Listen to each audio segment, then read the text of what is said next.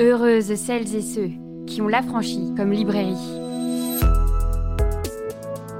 C'est prouvé, la douleur des femmes est sous-évaluée par un corps médical encore largement dominé par les biais sexistes. Pour ce nouvel épisode de l'Affranchi Podcast, nous recevons Maude Lerest à l'occasion de la parution de l'ouvrage Les patientes d'Hippocrate, coécrit avec Eva Tapiero et publié chez Philippe Ray. C'est parti. Bonsoir Maude. Bonsoir vas-y. C'est donc un livre qui parle de la maltraitance des femmes par la médecine. Ouais. Et qui va vraiment entrer dans le vif du sujet. C'est-à-dire que toutes les deux, vous êtes vraiment intéressées à des euh, maladies, à des comportements euh, dont les femmes sont sujettes. Euh, toutes les deux, je pense que vous êtes journalistes, Ouais, c'est ça, ça. Et donc, dans quelle mesure et sur combien de temps vous avez pris en fait toutes les prises de toutes les données nécessaires à la création de ce livre? Est-ce que tu veux bien nous raconter Ouais, bien ton- votre aventure d'écriture? Donc Eva et moi, on est journalistes. Enfin, on était journalistes indépendantes à l'époque où on a écrit ce bouquin, donc pigiste. On s'était rencontrés, je pense, vers euh, 2017. Euh, on a 10 ans d'écart hein, toutes les deux, donc en fait on s'est rencontrés. Moi j'étais stagiaire dans un média et elle était euh, assistante de prod et journaliste. euh, euh, Qu'est-ce que je raconte? Non, pas assistante de prod, journaliste à part entière. Ça c'était moi qui étais assistante de prod. et, euh, et puis on s'est rendu compte qu'on était euh, hyper intéressés toutes les deux par les violences obstétricales, gynécologiques. Moi par la suite je suis devenue journaliste santé, je me suis spécialisée là-dedans et je suis devenue spécialisée dans la santé des femmes. Euh, et euh, les années ont passé et euh, on s'est mis à travailler ensemble. De base, on devait faire un podcast justement. On avait enregistré l'épisode pilote, on avait trouvé un producteur. Le Covid est passé par là et on a tout annulé. On a dû tout annuler, tout est tombé à l'eau et on s'est pas découragé. On s'est dit mais en fait on a beaucoup trop de matière. Il faudrait qu'on fasse une enquête quoi. Enfin un truc vraiment pas seulement du témoignage mais quelque chose de l'ordre de l'explicatif et de l'investigation et donc donc on s'est lancé, euh, on a réussi à, signer avec Philippe et euh, grâce à notamment à je fais une dédicace à, Stéphanie qui, se reconnaîtra. Euh, et, voilà on s'est lancé. Donc en fait l'écriture du bouquin en soi c'était six mois puisque certains, certaines personnes qui témoignent on les avait déjà. Mais le processus de A à Z de la, enfin comment l'idée a germé jusqu'à la publication on peut dire que c'est trois ans Ok, avec le Covid hein, sinon ça aurait été un peu plus un peu plus rapide je pense. D'accord. Ah oui, donc de cette... Malgré tout, c'est quand même assez rapide pour euh, un, document comme ça, comme tu dis, d'investigation. J'imagine ici que le panel des personnes que vous avez interviewées est assez vaste, c'est-à-dire pas forcément des gens de votre entourage proche. Oui, alors euh, on avait plusieurs canaux pour trouver des gens. On, bon, on, on avait forcément des gens dans l'entourage, euh, voilà, quelqu'un qui connaît quelqu'un qui en fait euh, souffre de ça. Euh, on est passé par les associations, beaucoup de patients, parce que c'est eux qui sont les acteurs majeurs aujourd'hui dans le, bah, on va dire dans le fait de, de faire respecter les droits des, des usagers, quoi, et surtout usagères. Euh, on est passé aussi parfois par les réseaux sociaux, euh, avec, bon voilà, faut pas complètement compter sur les réseaux parce que ça, il y a quand même un biais, mais euh, donc voilà, bouche à oreille, euh, contact perso, réseau, association, c'est comme ça globalement qu'on trouve euh, qu'on trouve les gens. Tout l'intérêt, en fait, euh, euh, je trouve, de votre livre, c'est vraiment euh, d'aller dans le vif du sujet, c'est-à-dire de, par les histoires intimes de ces femmes et couples, euh, pour le, le passage sur la grossesse euh, euh, et l'accouchement, mais euh, c'est d'aller vraiment, en fait, accueillir leurs paroles et de les mettre, en fait, en... en addition de plein d'autres qu'on a pu entendre, qui ont déjà été relayés, pour en faire des cas systémiques, en Ouais. fait.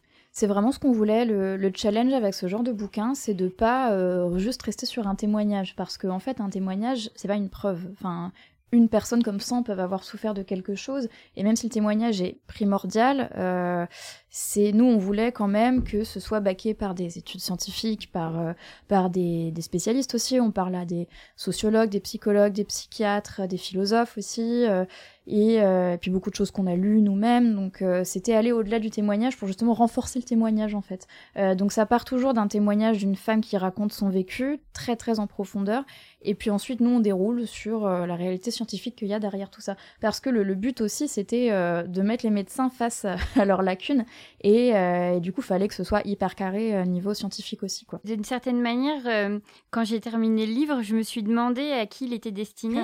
Mais dans le sens où, en fait, bah, en tant que femme cisgenre, je me suis reconnue dans beaucoup des endroits, pas tous, parce que je ne souffre pas de ces, de, ces maladies, mais pour la question des douleurs, de la non-écoute, de la façon dont on nous parle, etc. Ça tout de suite, j'ai une référence, je sais de quoi on parle. Donc entre femmes, euh, lire ce livre, c'est aussi se réconforter et se dire je ne suis pas seule. Mais pour les professionnels du monde de la santé, c'est aussi en effet un bon point sur les i de dire euh, là en fait on le sort pas de notre chapeau. C'est pas une façon, c'est pas nous deux femmes journalistes qui sommes là en train de vous montrer du doigt. C'est en fait une société entière qui a quelque chose à vous dire. Exactement. En fait c'est le gros challenge aussi, c'est qu'on s'attaque à un milieu qui est euh, qui, refuse beaucoup les sciences sociales en général et qui refuse alors le féminisme on n'en parle même pas de nénettes euh, qui vont euh, voilà enfin c'était aussi pour euh, pas uniquement pour se protéger face à tout ça c'est aussi parce que on est spécialisé là-dedans mais je veux dire le but c'était vraiment que notre bouquin soit irréprochable. Et puis par ailleurs ta question c'était à qui est-ce que c'est destiné? Ben nous justement on n'a pas forcément réussi le pari aujourd'hui. On voulait que ça ne parle pas qu'à un public de convaincus. Bon, jusqu'à présent, il y a que des féministes qui nous lisent, donc euh, le pari n'est pas encore tout à fait gagné. Euh, on voulait que ça puisse euh, parler à des professionnels de santé aussi et au grand public généralement que que des gens qui sont pas forcément familiers avec le comment dire tout notre vocabulaire féministe et, et, tous nos concepts puissent réussir à lire et pas décrocher au bout de 30 pages en mode enfin voilà c'était aussi ça mm. le, le, gros challenge du bouquin euh, mais euh, bon, on l'a réussi à, à 50%. voilà. après, il est, il est assez récent encore. Hein. Il a une, une, vie euh, encore devant lui. Y a oui, oui, c'est ça. Mais après, ce qui est extrêmement appréciable, c'est qu'en effet, vous prenez aussi le temps, en fait, de définir les choses, de poser euh, des vraies définitions, c'est-à-dire des concepts dont vous parlez. Vous avez des encarts, en fait, dans le livre qui permet d'aller un peu plus loin, où en sont les recherches, par exemple, euh, des maladies au moment où vous parlez, etc. Ce qui fait qu'en effet, il y a quelque chose où on peut se dire, bon, bah voilà, il y a énormément de femmes, comme vous le mentionnez, qui sont euh, euh, victimes de euh, douleurs chroniques. Mais c'est des concepts, en fait, qui, pour beaucoup de personnes, peuvent être complètement étrangers, et notamment des hommes, qui ne, pour, ne, ressentent pas typiquement en fait pour l'endométriose ou, les douleurs de règles qui reviennent et qui sont constantes et, et, etc.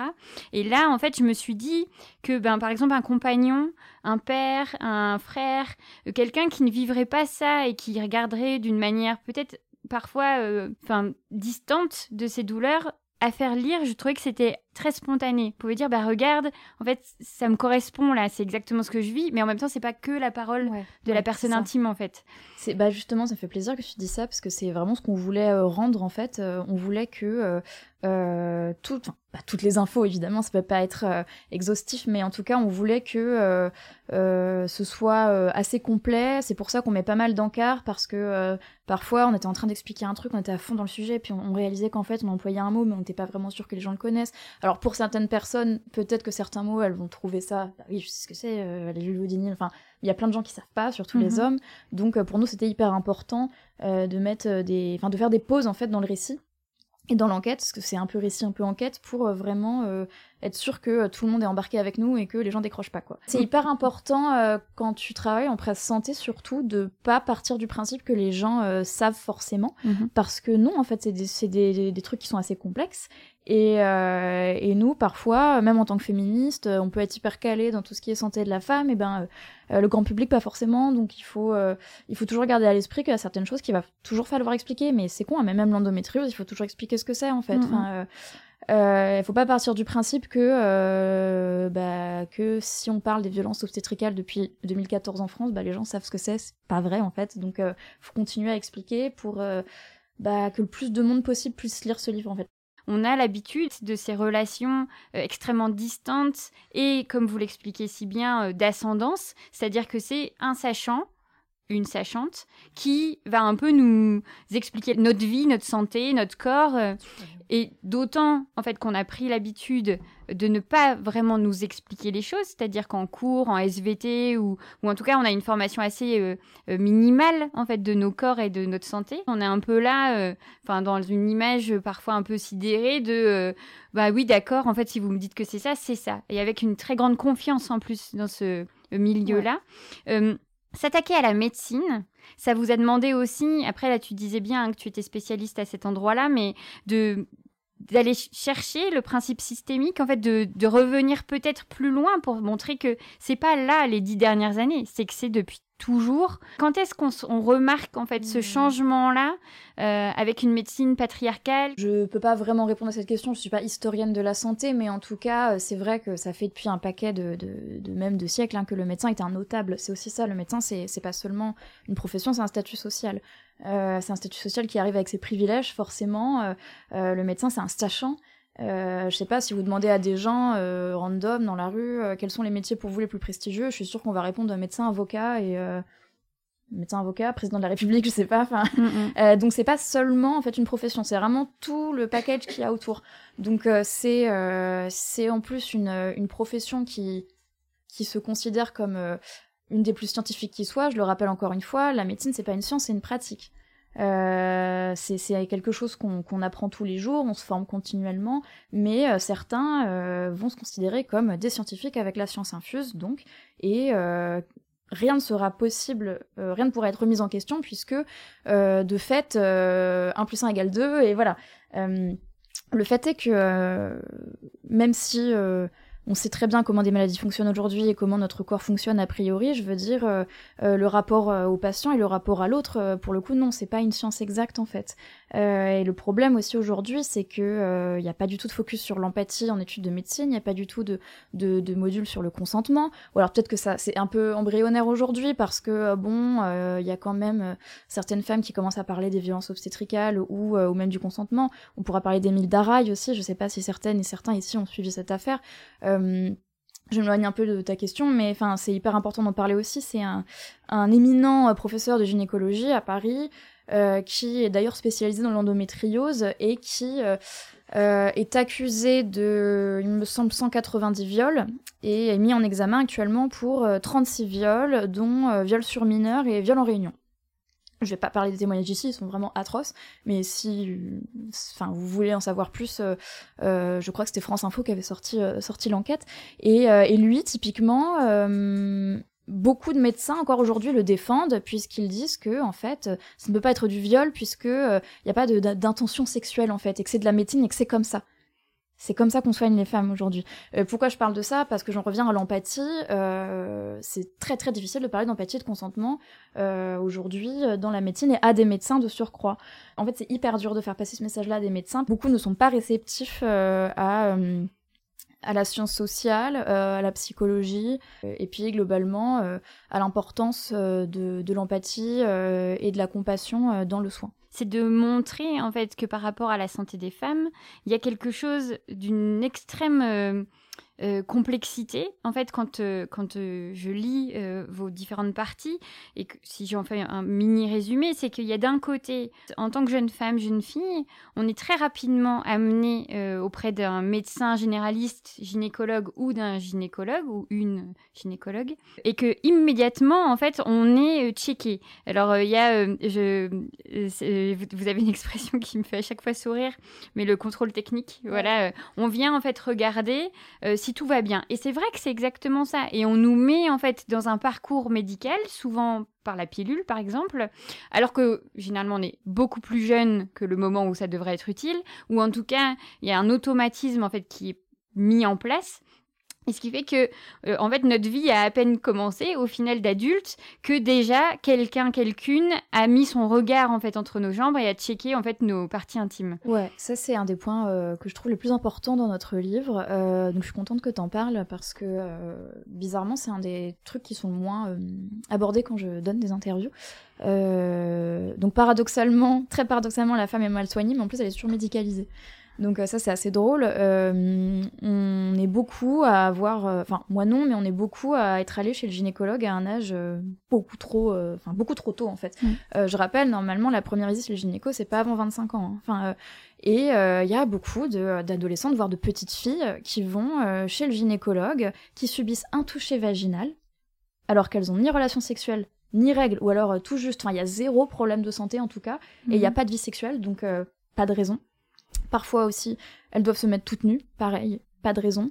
Euh, moi, ça me, ça me sidère que, des, que des, médecins acceptent de faire des touches vaginaux à des enfants. Enfin, moi, ce que, ce que, ou des adolescentes, mais euh, moi, l'exemple que j'aime bien donner, c'est qu'est-ce qu'on dirait si des petits garçons et des, des préados et des ados, on les envoyait régulièrement se faire toucher les testicules et avoir des touchés rectaux. On trouverait ça scandaleux, à raison, bah, c'est ce qui arrive à beaucoup d'adolescentes encore aujourd'hui, quoi. Mm. Et tout le monde trouve ça normal. Elles passent du pédiatre au gynéco. Et en fait, elles partent du principe que leur corps, c'est plus vraiment leur corps, c'est un truc, mm. un truc qu'il faut vérifier. Donc déjà, à un très jeune âge, on apprend la dépossession du corps. Et, euh, ce que Eva et moi, on pense, c'est que... Euh, elle me corrigera si elle, je pense qu'elle pense comme moi, c'est que euh, tout ça, ça, ça participe à du contrôle social sur notre corps. Donc en fait, à la fois on nous écoute pas, à la fois on est moins bien soigné, mais en plus on est surmédicalisé, donc on, intègre que euh, ah faut aller checker quoi. Mais checker quoi en fait? Ta chatte elle va mm. bien? Enfin, il n'y a pas de mm. raison. Enfin vraiment. Donc euh, mais on nous on nous met dans la tête qu'il faut faire ça. Alors pourquoi? Voilà, nous nous on, émet l'hypothèse que ça, ça permet de nous de nous garder, de nous contrôler socialement. Et puis euh, c'est moi je vais un peu plus loin. Je veux dire que quand, quand, quand, quand, on est habitué en fait à se, se prendre régulièrement un, spéculum euh, et, euh, et, à se dissocier un peu en attendant que ça passe, et euh, eh ben pour moi, je suis désolée, mais il y a un continuum entre ça et les violences sexuelles qu'on mm. subit tous les jours, quoi. Enfin, je pense qu'on est plein tous les jours, j'exagère, mais que les femmes subissent tous les jours, mais que nous, dans notre dans notre vie, on subit régulièrement. On est beaucoup quand même. moi, j'ai 30 ans enfin 29 et bientôt 30, et beaucoup de filles de ma génération, on, réalise en fait que beaucoup, beaucoup de notre vie sexuelle, c'est quand même euh, fondé sur euh, l'abus, quoi. Donc, euh, et on s'en rendait même pas compte, et puis des années après, on y réfléchit, on se rend compte qu'en fait, on n'avait pas envie du tout. Mhm. Mais on s'était, on était là en mode, bah ça va passer exactement comme on est quand on a les pieds dans les étriers. Et, et moi, je pense que moins on nous fera subir ça alors qu'il n'y a pas besoin, et ben mieux on sera amené à, à aussi pas subir quand on est agressé sexuellement ou violé, quoi. Et c'est vrai que la notion du consentement, comme euh, euh, dans la continuité de ce que tu disais, c'est hyper important parce qu'à partir du moment où en fait on nous donne l'action, on nous dit en fait euh, c'est à toi de dire si oui ou non tu es d'accord d'être ausculté, ben, j'ose espérer pour des jeunes filles avec qui, bah, de ce fait, ce sera quelque chose de normal, bah, que par la suite, en effet, la façon de dire non à des rapports non consentis sera voilà encore une autre euh, expérience qui viendra apporter en fait sa force quoi. Bah, c'est une repossession de son corps. On, regagne notre corps quoi. C'est ce qu'on dit aussi beaucoup. Euh, euh, en France, on a quand même une certaine culture de écouter le médecin, pas de demander de second avis, voire de troisième, voire de quatrième, voire de voilà. on en a un et c'est comme ça quoi. Et et moi la première, hein, parfois j'arrive pas à dire que que ben je suis pas forcément d'accord ou je suis pas ok ou j'aimerais bien partir, mais en fait nous ce qu'on dit c'est euh, si vous n'êtes pas OK, vous pouvez partir. Il n'y a rien qui vous force à mm. rester dans ce cabinet. Et vous pouvez aller voir quelqu'un d'autre, en fait. Et euh, le médecin, euh, ils sont fous, enfin, vraiment. Et, mm. et, nous, on est là, on pense qu'on est redevable d'un truc c'est fou quoi, c'est vraiment intériorisé. Là, on joue à un endroit de non-connaissance en fait, on ne sait mmh. pas. Et quand euh, euh, les parcours de femmes que, que, que vous reportez ici, c'est des, des, femmes qui ont mal pendant longtemps, qui ont des questionnements pendant longtemps, qui passent, euh, et tout votre premier chapitre est là-dessus, de la douleur à la souffrance. Donc ça, cette notion-là, elle est extrêmement intéressante en fait sur les, les errances médicales, de dire qu'en fait, une femme qui met 7 à 10 ans pour être diagnostiquée avec l'endométriose, en fait, 10 bah, ans, c'est extrêmement long. Avoir mal et ne pas savoir pourquoi, mm. c'est quand même. Euh, enfin, il y a tout un, un, process en fait mental qui se met en place et donc euh, cet état de souffrance. La douleur devient constitutive de soi. Euh, on a rencontré une philosophe qui bosse avec dans des cliniques de la douleur avec des, neurologues. donc c'est super intéressant son taf puisque elle est sur la philosophie en même temps elle est sur le soin. Elle voit des patients douloureux chroniques tous les jours. Euh, et, elle, donc Madame Boustan, elle, euh, elle a développé la notion de... Enfin, c'est la différence entre la douleur et la souffrance. La douleur, c'est ce que tu ressens euh, physiquement, c'est à quel point t'as mal. je sais pas, tu peux donner sur une échelle de 0 à 10, tu vois. Et puis la souffrance, c'est euh, ce que la, douleur va générer en toi, euh, sur ta vie quotidienne et comment tu vas la vivre. Et à douleur égale, on peut ne pas avoir la même souffrance en fait. Et ça, il faut que, la médecine le comprenne pour mieux pouvoir prendre en charge les patients. Parce que la, souffrance, c'est quand même très très important aussi. Euh, alors elle, voilà, je vous invite à aller voir ses travaux, elle l'expliquera mieux que moi, mais elle a développé tout un tas d'outils pour mieux prendre en charge les, patients. Pris en charge dans les cliniques de la douleur en tout cas. Il faut savoir aussi que la grande majorité des patients douloureux chroniquement, c'est des femmes. Et les femmes sont moins bien écoutées parce que victimes de stéréotypes de genre. Donc en fait, c'est un peu le serpent qui se mord la queue, quoi. Euh, voilà, nous, nous, on a fait tout un chapitre sur la douleur euh, parce que c'est quand même la chose la plus symbolique à nos yeux de, de non-écoute. Hmm.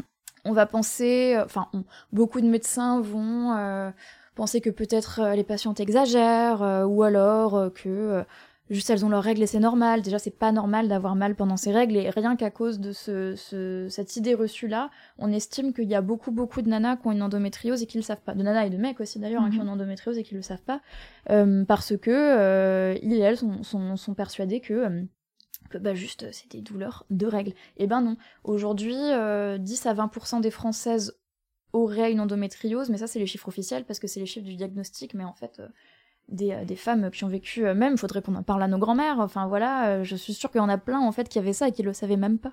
Mm. Parce que c'est normal, quoi. Il me semble que c'est Martin Vinclair dans le livre qui évoque à un moment donné cette, ce truc-là, en fait, assez spécifique à la France, où quand on ne sait pas, en fait, c'est que ça n'existe pas. Là où, par exemple, dans le monde anglo-saxon, si on ne sait pas, on doit trouver. Enfin, il y a quelque chose qu'on doit chercher. Et je trouvais que cet endroit-là était extrêmement intéressant parce qu'en effet, euh, plutôt que de nier la parole euh, des, des, personnes malades, bah, de se dire ah il va falloir enquêter, trouver autrement, enfin en tout cas d'investir euh, la question et de non pas de la nier. Oui, ouais, bah exactement. en fait, c'est c'est typique de chez nous. Il y a une blessure d'humilité en fait. si aucun diagnostic n'est n'est posé, et eh ben euh, c'est parce qu'il y a rien. C'est pas parce qu'on sait pas. C'est impensable de, de penser qu'on sait pas quoi. Enfin c'est et ça oui, euh, ça diffère beaucoup de de la médecine par exemple anglo-saxonne. Martin Winkler il le dit, c'est pour ça qu'il bosse maintenant au Canada, mais depuis hyper longtemps. Euh, et puis ça va de pair avec euh, toute la recherche sur euh, l'endométriose, la vulvodynie, et puis les maladies autour de la sphère gynéco. Enfin, les recherches, il y en a beaucoup plus en anglais dans les pays anglo-saxons que, que, en France, quoi. typiquement, la vulvodynie, enfin, c'est des douleurs chroniques au niveau de la vulve. Nous, on a une, une, une femme qui en parle dans notre livre. en France, il y a rien là-dessus. C'est rien, mm. quoi. Il y a peut-être, je sais pas, il y a un médecin très spécialisé là-dedans dans le sud, mais enfin voilà, il y en a vraiment pas beaucoup. Euh, et, déjà, là, bon, c'est pas non plus euh, hyper, euh, hyper connu ailleurs, mais beaucoup plus en tout cas qu'en France, parce que, je sais pas, il y a un désintérêt, et puis, et puis surtout, quand on a mal bah, quand on a mal au niveau de la vulve, euh, du clitoris ou du, de l'entrée du vagin euh, sans savoir pourquoi, on va juste penser qu'on est stressé, c'est tout globalement et ça s'arrête là. Quoi. La plupart du temps, on est renvoyé à de la mycose, par exemple. Le témoignage est assez euh, fort puisque en effet, cette femme va dépenser énormément d'argent en crème de tous les mmh. différents des milliers d'euros. Voilà, personnes qui vont lui donner un avis là-dessus. Parce que rien n'est remboursé évidemment. Rien n'est remboursé et quand on découvre ce que mmh. la prescription finale de ce fameux médecin qui est spécialisé dans sa maladie et que c'est le Botox. Ça, c'est typiquement des savoirs qui sont extrêmement intéressants parce que je me dis, en fait, euh, il y a plein de femmes qui doivent être dans cette errance médicale, euh, qui doivent essayer euh, mille crèmes et dépenser plein d'argent, alors qu'en fait, c'est le Botox. Tu vois, le, Botox, on en est à des phases un peu d'essai. Donc en plus, c'est des femmes qui ont un tel fardeau qu'elles en sont rendues à tester des trucs qui sont encore à l'essai, quoi. Et, et d'ailleurs, elle a dû avoir des opérations finalement, cette fille-là. Enfin, elle a eu, on a dû lui enlever certaines parties en fait, parce que c'était la seule solution, quoi. Il y a tellement peu d'études que je sais pas si c'était des mecs qui souffraient de ça. Je pense que ces études-là, euh, ça ferait des années qu'elles seraient terminées. On saurait si ça marche ou mm. pas et on n'aurait pas besoin de tester, quoi. Oui, et ça, mm. c'est encore une fois un endroit qui m'a surprise parce que j'y avais jamais pensé. C'est ces fameux sujets d'études. C'est qu'en fait, c'est genré la façon dont les études sont faites et sur quel type de alors personnes ou animaux pour le coup. Mhm. Euh, euh, est-ce que tu peux développer cet endroit-là? C'est un médecin, psychologue, je sais plus, enfin Jeffrey Mogill en tout cas, qui a publié cette étude euh, dans dans, dans, Nature, je crois. Ce qu'il a fait, c'est que c'est une méta-analyse. Il a analysé toutes les études qui étaient parues dans la, revue de référence sur la douleur entre 96 et 2006, je crois. Et en fait, donc c'était toutes les études précliniques. la phase préclinique, c'est quand on étudie les effets d'une molécule sur des organismes non humains, donc généralement des rats ou des souris. Et eh ben, 70% de ces études-là, c'est uniquement des rongeurs mâles. Donc c'est-à-dire que euh, pour la plupart des euh, traitements euh, contre la douleur, eh ben, on connaît le fonctionnement sur des organismes mâles, mais c'est la base de la réflexion et ces, mêmes ces traitements sont développés là-dessus, sur ces connaissances-là, ils sont ensuite prescrits à des femmes. Et c'est pas que sur la douleur, hein, c'est pareil, il dit que c'est pareil en neurologie, enfin dans, dans plein d'autres domaines en fait. c'est ce qu'on appelle le masculin neutre, ça fait l'objet d'un autre chapitre dans notre mhm. bouquin. la base, le neutre, c'est l'homme. Et c'est pareil euh, pour plein d'autres choses, hein. c'est pareil pour les crash tests dans les voitures. Euh, euh, typiquement, le, le, mannequin qu'on utilise pour les crash tests, c'est un mannequin d'une corpulence plutôt masculine, quoi, du style 1m80, 70 kg. et et il y a pas... c'était la même chose pour les, les masques pendant le Covid, par mm. exemple. On est beaucoup à devoir faire des petits nœuds là sur, sur les oreilles parce que ça tombe ou ça va dans nos yeux. C'est parce que c'est pensé sur des visages de mecs en fait. Et ça, c'est la norme. Et, c'est fou parce que ça arrive même dans nos traitements et les traitements sur la douleur sont, sont pensés là-dessus, alors qu'il euh, y a beaucoup plus de femmes qui sont douloureuses chroniquement. Mmh. Et euh, un autre endroit euh, des maladies que vous allez décortiquer, c'est l'infarctus du myocarde chez les femmes. donc, et là, bon, bah, c'est vrai que moi, je me souviens d'une campagne de publicité euh, qu'on voyait à l'époque au cinéma, où en fait euh, on voyait des femmes euh, tu, vois hein, des comédiennes qui en fait jouaient les symptômes on leur disait ben vous avez un infarctus allez-y. Et après il y avait toute cette explication en disant attention en fait non une femme qui a un infarctus ne ressemble pas à ça. Et là encore une fois chapitre j'ai appris plein de choses merci beaucoup parce que de ce fait en fait il y avait plein de choses que j'avais oubliées après mmh. cette pub. Et, de se dire qu'en fait ben là typiquement puisque l'infarctus n'est pas euh, étudié spécifiquement chez les, chez les femmes, en fait, on ne se rend pas compte que c'est différent et que ce n'est pas le fameux geste du mal euh, au bras ou exact, voilà. Et, et, là, on est quand même sur quelque chose euh, d'extrêmement dingue parce que on doit réagir extrêmement vite quand on a un infarctus. On n'a pas le temps, en fait, d'aller chercher dans les manuels, etc. Quoi. Alors bon, ça, ça, ça, ça, change un petit peu ces dernières années, notamment, notamment grâce à la fondation euh, Agir pour le cœur des femmes. Euh, il y a de plus en plus de modules là-dessus, mais en fait, la santé cardiaque des femmes, elle est complètement incomprise. Quoi, faut savoir qu'on est toujours sur des vieux modèles euh, sociétaux. c'est que les hommes qui boivent, c'est que les hommes qui fument. Aujourd'hui, après un infarctus du myocarde, alors si je dis pas de bêtises, c'est 46% des hommes qui meurent et 56% des femmes qui meurent. Donc en fait, les femmes en meurent plus. Mais on pense toujours qu'elles n'ont pas beaucoup de risques avec ce genre de maladie. Aussi, on connaît les symptômes, on connaît bien, même plus que très bien, les symptômes qu'a un homme quand il fait un infarctus. On les voit dans les films, c'est toujours le, on a le, cliché de ce, gros monsieur qui et, euh, et qui tombe. Une femme, elle aura pas ça du tout en fait. Euh, ce sera des trucs plus diffus. Euh, elle aura des nausées, elle sera super fatiguée. Euh, enfin, il me semble qu'elle peut avoir des diarrhées aussi. Enfin, donc ça, en fait, c'est, je trouve que c'est hyper symbolique parce que c'est un enchevêtrement de trucs. d'une part, puisque ces symptômes sont pas connus. En fait, la recherche, voilà, ça commence là. La recherche ne s'intéresse pas à ça donc on ne connaît pas leurs symptômes. On ne connaît pas leurs symptômes, donc déjà, elles, de base, elles savent pas ce qu'elles ont. Et puis en plus, elles minimisent beaucoup parce que c'est dans notre socialisation en tant que femme, euh, en tant que femme cis en tout cas, on est, on euh, socialisé à dire non, ça ira, euh, bon, j'allais me coucher, je vais prendre un ibuprofène, et ça passera. Et eh ben, les chiffres montrent que, les études montrent qu'une femme qui fait un infarctus met 37 minutes de plus en moyenne à appeler les secours qu'un homme. Mmh. Et euh, parce qu'au bout d'un moment, elle se rend compte que vraiment elle va pas bien. Et puis ça s'arrête pas là. Une fois qu'elle est aux urgences, elle est prise en charge après un homme. Pourquoi? Alors les chiffres déjà, c'est euh, normalement ça devrait être 10 minutes tout au plus. Les hommes en général c'est 15 et les femmes c'est 21. Euh, pourquoi? Parce que quand elle arrive aux urgences, très souvent, on va penser que c'est une crise d'angoisse. Hmm. Pour plusieurs choses. Déjà parce qu'on connaît mal les symptômes de l'infarctus. Donc comme elle se tient pas justement en tombant, ben, on pense que c'est pas ça.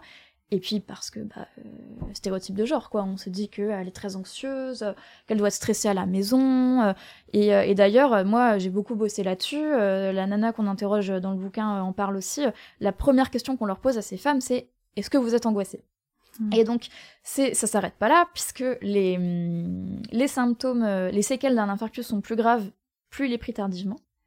Et par ailleurs, de base, les séquelles sont plus graves chez une femme parce que les artères sont plus fines et sont plus difficiles à vasculariser, à revasculariser. Donc en fait, tout, va mal, quoi. Euh, c'est de pire en pire. Et, et puis ça s'arrête pas là. C'est-à-dire que quand elle s'en sort, la rééducation euh, est, est, pensée par les hommes. Là encore, le masculin neutre revient. Euh, on a une patiente qui nous explique que quand elle a fait sa rééducation, il y avait des exercices qui étaient pensés, qui devaient, il devait avoir des élastiques, des trucs. Et puis à un moment, il y avait une certaine position qui lui faisait super mal. Et un médecin lui dit ah c'est parce que ça passe par votre nerf honteux. Le nerf, c'est un vrai terme médical. Hein. en gros, comme ça se situe au niveau, bah, au niveau de la chatte, globalement c'est honteux. Et, euh, et euh, en fait, les mecs avaient pas ce problème-là. Donc, euh, ça mhm. n'avait jamais posé problème à personne de faire faire cet exercice de rééducation. Par ailleurs, elle a réalisé aussi qu'elle n'avait eu zéro information. Elle avait eu zéro information sur que faire en termes de, de, sexe après un infarctus. Et du coup, elle pensait que c'était pas bien de, de, refaire l'amour avec son mari. Alors que si, en fait, même c'est conseillé. Et tout ça et alors que quand elle a parlé aux hommes qui étaient avec elle dans ce groupe de rééducation, eux, ils avaient eu toutes les infos possibles en fait sur ça. Parce qu'on imagine que, oh bah non, mais elle, elle va pas vouloir, attends. Euh. Enfin, ça aussi quand même, quoi. Et euh, donc, enfin, pour nous, en tout cas, l'infarctus du myocarde, c'est euh, peut-être la, la, maladie qui symbolise le mieux tout ça, tout ce qu'on dit. le, masculin neutre, les stéréotypes, vraiment. Et la, la, double peine, quelque part. D'autant, en fait, que les maladies cardiovasculaires étaient la première cause des mortalités, de mortalité chez les Françaises, ouais. avant le cancer du sein. Ouais. Donc, enfin, au bout d'un moment, en fait, ça paraît complètement incohérent que ça reste dans une sorte de désert médical comme ça, euh, bah, à ce point-là. quoi. C'est Bon, ça change. Hein. Enfin, globalement, là, j'ai l'impression qu'il y a une prise de conscience quand même. Il y a de plus en plus de modules là-dessus. Euh, mais oui, c'est... Enfin, Maintenant, voilà, les femmes, elles boivent, elles fument, euh, elles font n'importe quoi, tout comme les hommes. C'est aussi ça l'égalité. Et donc, euh, euh, c'est plus la femme au foyer. voilà, c'est, c'est, ça passe par ça aussi. Donc, il faut, il, faut que la médecine s'aligne aux changements sociétaux, quoi. Heureusement, ces dernières années, on a vu pas mal d'évolutions. Et je me souviens, il y a quelques temps, on avait reçu Laura Berlingo ah, bah, pour son livre Une sexualité à soi. Et, je suis, enfin, toujours super contente de voir à quel point, en fait, elle a aussi, comme elle le souhaitait, en fait, pris parti euh, dans l'évolution euh, des formations, en fait, de vraiment euh, changer la façon en fait dont ces futurs soignants soignantes sont formés au contact avec les patients patientes, à la façon en fait au rituel, le déconsentement, de la bienveillance.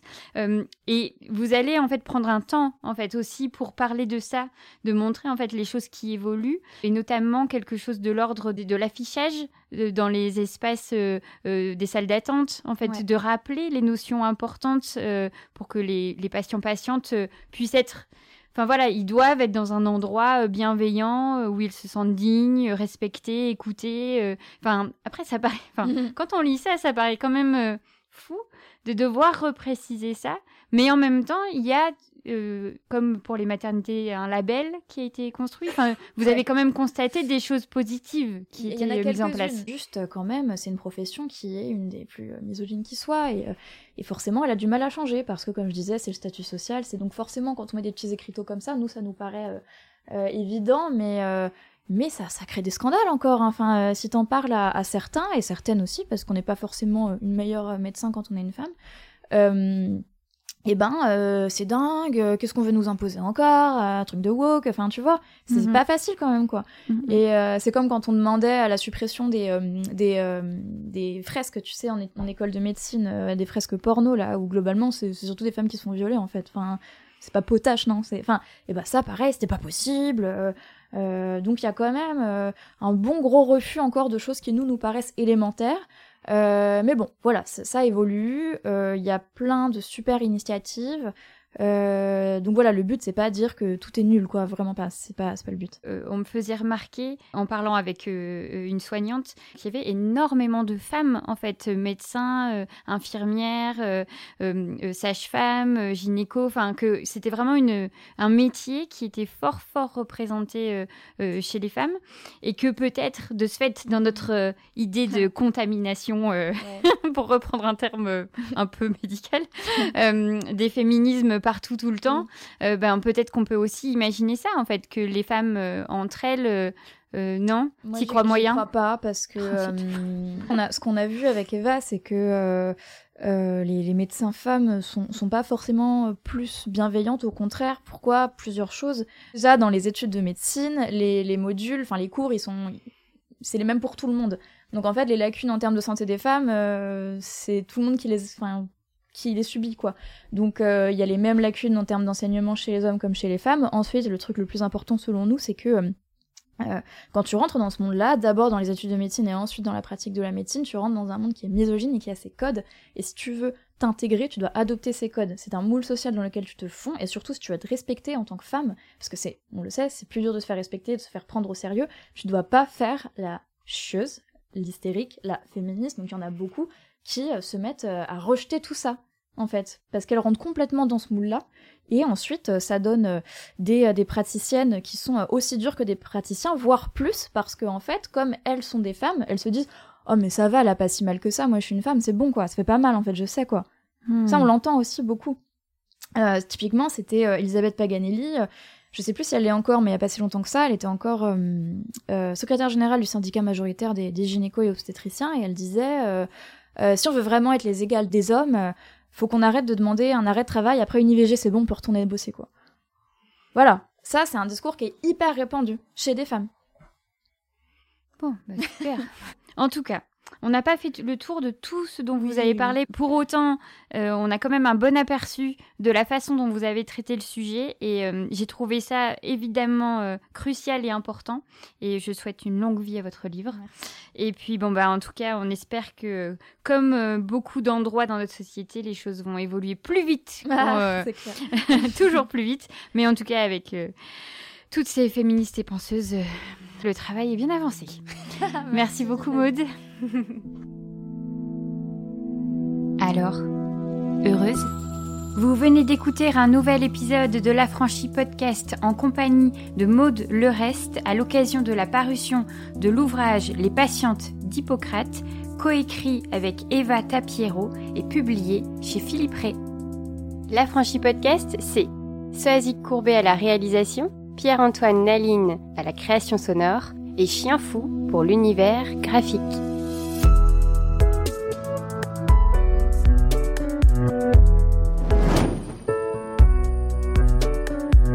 tu réalises que la vie n'est pas là, que le matin tu te lèves sans savoir où tu vas, résiste, prouve que tu existes.